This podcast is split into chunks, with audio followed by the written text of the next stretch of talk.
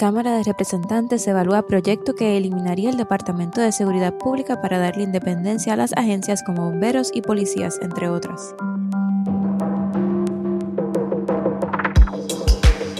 Rama Judicial toma acciones para el manejo adecuado de casos de violencia de género. Sin fecha la rehabilitación del CDT de Vieques. Desde el Pocillo soy Víctor Emanuel Ramos Rosado. Y yo soy Soledad Dávila Calero. Y esto es Colándose, las noticias que debes saber para empezar tu día mientras cuelas el café. Quédense con nosotros.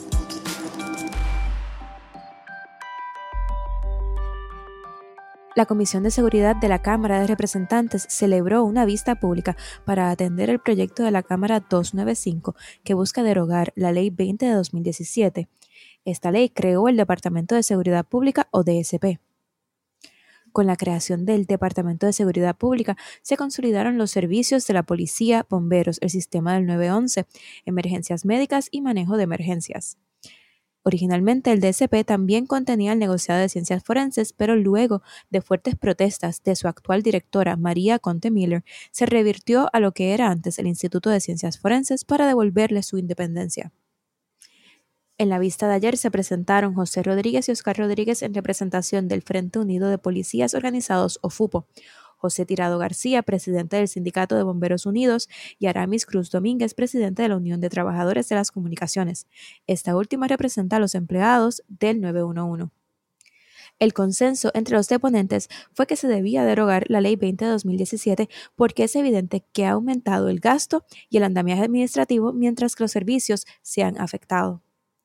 En la ponencia de la FUPO también se hizo énfasis en cómo ya se tuvo que sacar al Instituto de Ciencias Forenses de la sombrilla del DCP y además el portavoz dijo.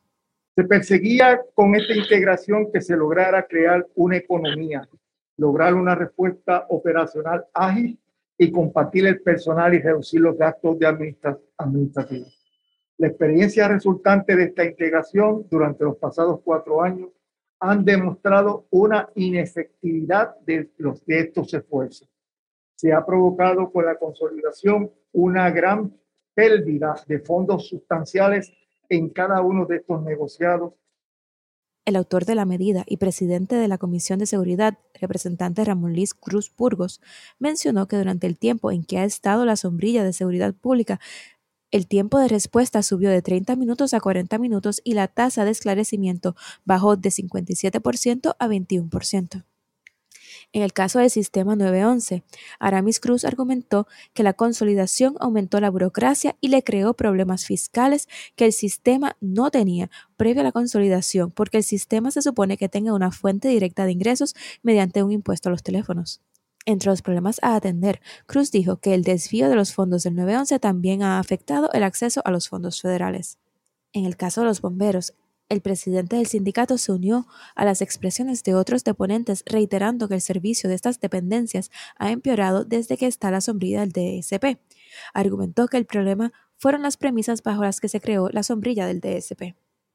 El propósito de la creación del Departamento de Seguridad era establecer una estructura organizativa acorde con el sistema de seguridad federal como el, Homeland Security, sin, atender, sin entender que los diferentes estados de la nación han atemperado o diseñado sus estructuras de cuerpos de seguridad a su propia realidad social. Aunque entiende que se debe disolver el DSP, Tirado García planteó que deben permanecer unidos el cuerpo de bomberos y el cuerpo de emergencias médicas para que los bomberos puedan compartir recursos con este otro cuerpo. El representante Cruz Burgos anunció que estaría erradicando la medida por petición. Yo creo que desde el principio de la consolidación de todos estos departamentos en lo que se convirtió el Departamento de Seguridad Pública bajo el entonces gobernador Ricardo Rosselló, esto había levantado varias banderas. Eh, sabemos que eh, la creación de este tipo de mega agencias de gobierno puede significar que algo se va a quedar, no, eh, por una parte va a haber algún fallo, va a haber algún escape porque no, no se le va a brindar el recurso y la atención necesaria a todas las partes, ¿no? los componentes de este nuevo departamento, como vimos que sucedió con el caso del departamento, perdóname, con el Instituto de Ciencias Forenses, que es crucial en el proceso de investigaciones, de esclarecimiento de asesinatos, de violaciones y demás en Puerto Rico, pero se vio estancado en este proceso excesivamente burocrático que no le permitía trabajar. Así que este llamado no me sorprende en lo absoluto, creo que definitivamente fue algo que se identificó desde el comienzo, eh, cuando por primera vez se planteó hacer esto y en mi opinión muy personal, me parece que el Departamento de Seguridad Pública ha sido un fiasco como proyecto político. Bueno, y, los números ciertamente abonan a, que, a, la idea de que, de que, no ha sido un buen desempeño. Yo creo que eh, aquí es bien importante por qué se buscaron esas consolidaciones eh, y no fue para mejorar la comunicación, no fue para, para compartir conocimiento, fue porque, porque estaba la idea del, gigantismo gubernamental, del exceso de burocracia y no y nunca se corroboró si de hecho eso, eso, era lo que estaba pasando. La realidad es que muchas veces las consolidaciones que se hacen para las consolidaciones gubernamentales que se hacen para reducir recursos terminan así, porque es que en realidad, particularmente con la cantidad de años que lleva Puerto Rico bajo medidas de austeridad, ya mucha de esa grasa se recortó. Entonces, cuando tú consolidas, en realidad no, no tienes por dónde cortar puestos administrativos sin cortar también el servicio. Y, ahí quiero, creo que, que, que deben mirar lo que está pasando con el DSP. Ahora particularmente que el presidente de la Cámara está proponiendo unión de agencias del componente fiscal y unión de agencias del componente de salud, que, que no se vuelva a repetir la historia por estar persiguiendo unos ahorros que en la práctica no se van a dar.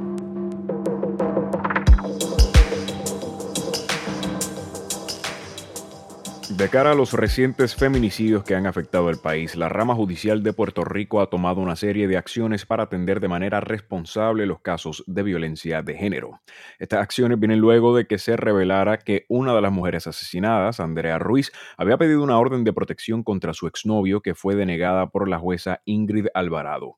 El agresor, Miguel Ocasio, hoy está acusado de asesinar a Andrea luego de que su cadáver parcialmente calcinado fuera hallado en Calley.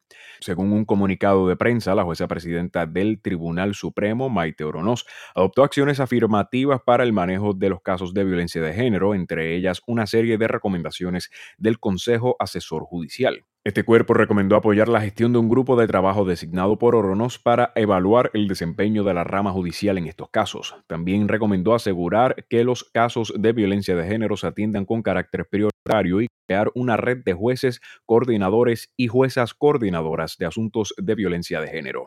Sobre estas acciones, Oronoz dijo, y cito, la atención de los casos de violencia de género no admite dilación. Es un asunto urgente que todos y todas actuemos de una vez y sin excusa. La jueza presidenta del Tribunal Supremo también ha sido proactiva en discutir posibles acciones con otras ramas de gobierno. Ayer Oronoz y el secretario del Departamento de Justicia, Domingo Emanueli, tuvieron una reunión para entablar estrategias que atiendan estos casos de manera efectiva. Oronoz también envió una carta a la Junta de Control Fiscal solicitando una reunión para discutir el problema de violencia de género. En el plan fiscal publicado recientemente, la Junta solo aprobó 225 mil dólares de los 7 millones propuestos por el gobernador Pedro Pierluisi. La rama judicial también dio paso a la creación de un grupo de trabajo en casos de feminicidios para evaluar los procesos operacionales sobre los casos de violencia de género. Según un comunicado, la función del grupo será recopilar la información relevante a los casos de violencia que culminaron en feminicidios para luego presentar recomendaciones de cómo manejarlos de manera efectiva. Bueno, la, eh, la jueza presidenta del, Tribunal Supremo, eh, Maite ha estado eh, bien activa, bien activa en estos días eh, en cuanto al tema específicamente de, violencia de género. citó a los directores, hizo una, este, unas acciones no correctivas, sino preventivas, ¿verdad? Durante el, el curso de la investigación, que me parece que son eh, bastante válidas y además eh, se, está se está comunicando con, la Junta de Control Fiscal para, para pedir una reunión. Así que este, obviamente hay que ver qué es lo que eh, surge al final, cuál es el protocolo final, pero me parece que este, estamos viendo unos pasos bastante decisivos, bastante, ¿verdad? no, no quedándose en la palabra, sino buscando establecer unas acciones más concretas. Yo creo que es un asunto de que el tribunal asuma la responsabilidad que sabe que le corresponde. Ciertamente el caso de Andrea fue un caso que hace lucir al tribunal extremadamente mal y la jueza presidenta está tomando las acciones correctivas necesarias para eh, asegurarse que eso no vuelva a suceder. Este caso nos enseña una lección muy importante de cuánto puede hacer eh, la rama judicial a la hora de atender estos casos desde la raíz. Eh, recientemente salieron unos audios de Andrea que le había enviado a una amiga explicándole todo el calvario por el que tuvo que pasar para que finalmente una jueza eh, le denegara esta orden de protección, que de por sí las órdenes de protección son documentos que, que, que la protección que ofrecen es ínfima, ¿no? Eh, y, no garantizan nada más allá de, que pues la persona que, en contra de, la que se pide esta orden pues pueda ser arrestada si, si, si violara la orden. Pero es un proceso de introspección, me parece, por lo que está pasando el tribunal. Uno eh, que hacía falta desde hace un tiempo y, da gusto, ciertamente, ver que por lo menos hay personas que genuinamente están interesadas en, en atender ¿no? y asumir esa responsabilidad de parte del gobierno.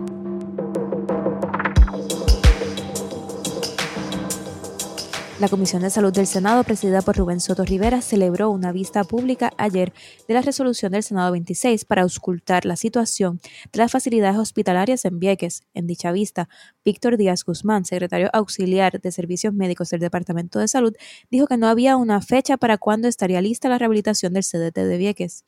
Díaz Guzmán dijo en la vista que FEMA determinó que el edificio tenía varios problemas, entre ellos estructurales, por los que no se podía entrar. El secretario auxiliar dijo, y cito, estamos tratando de llevar este proceso lo más rápido posible, pero esto no es algo de una sola agencia. Cierro cita.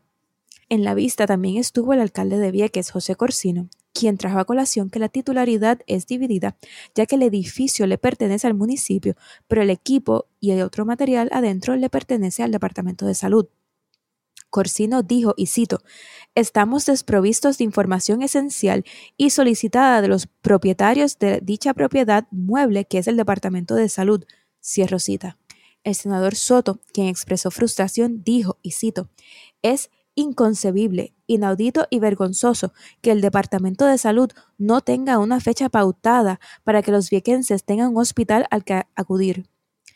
Pero lo más vergonzoso es que el propio departamento aceptó que la pasada administración dejó al margen la situación del hospital de Vieques y no fue hasta ahora, con el doctor Mellado, que se están haciendo las gestiones para comenzar el proceso de reconstrucción del CDT, que cerró luego del paso del huracán María. Mientras el Departamento de Salud se quedó al margen por tres años, los viequenses no tenían y siguen sin hospital. Cierro cita.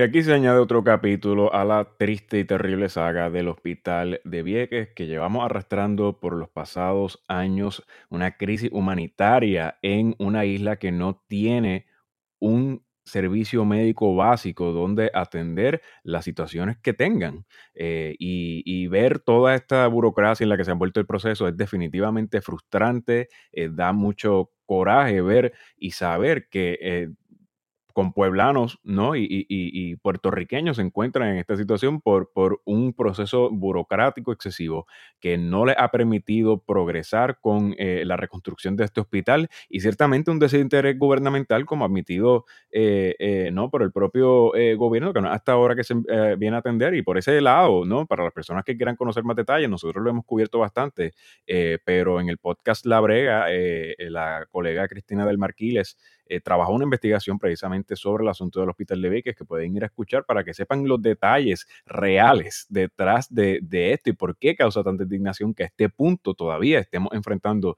este proceso. Yo creo que la vista de hoy es un recordatorio de todas las áreas por donde la institucionalidad le está fallando a los viequenses.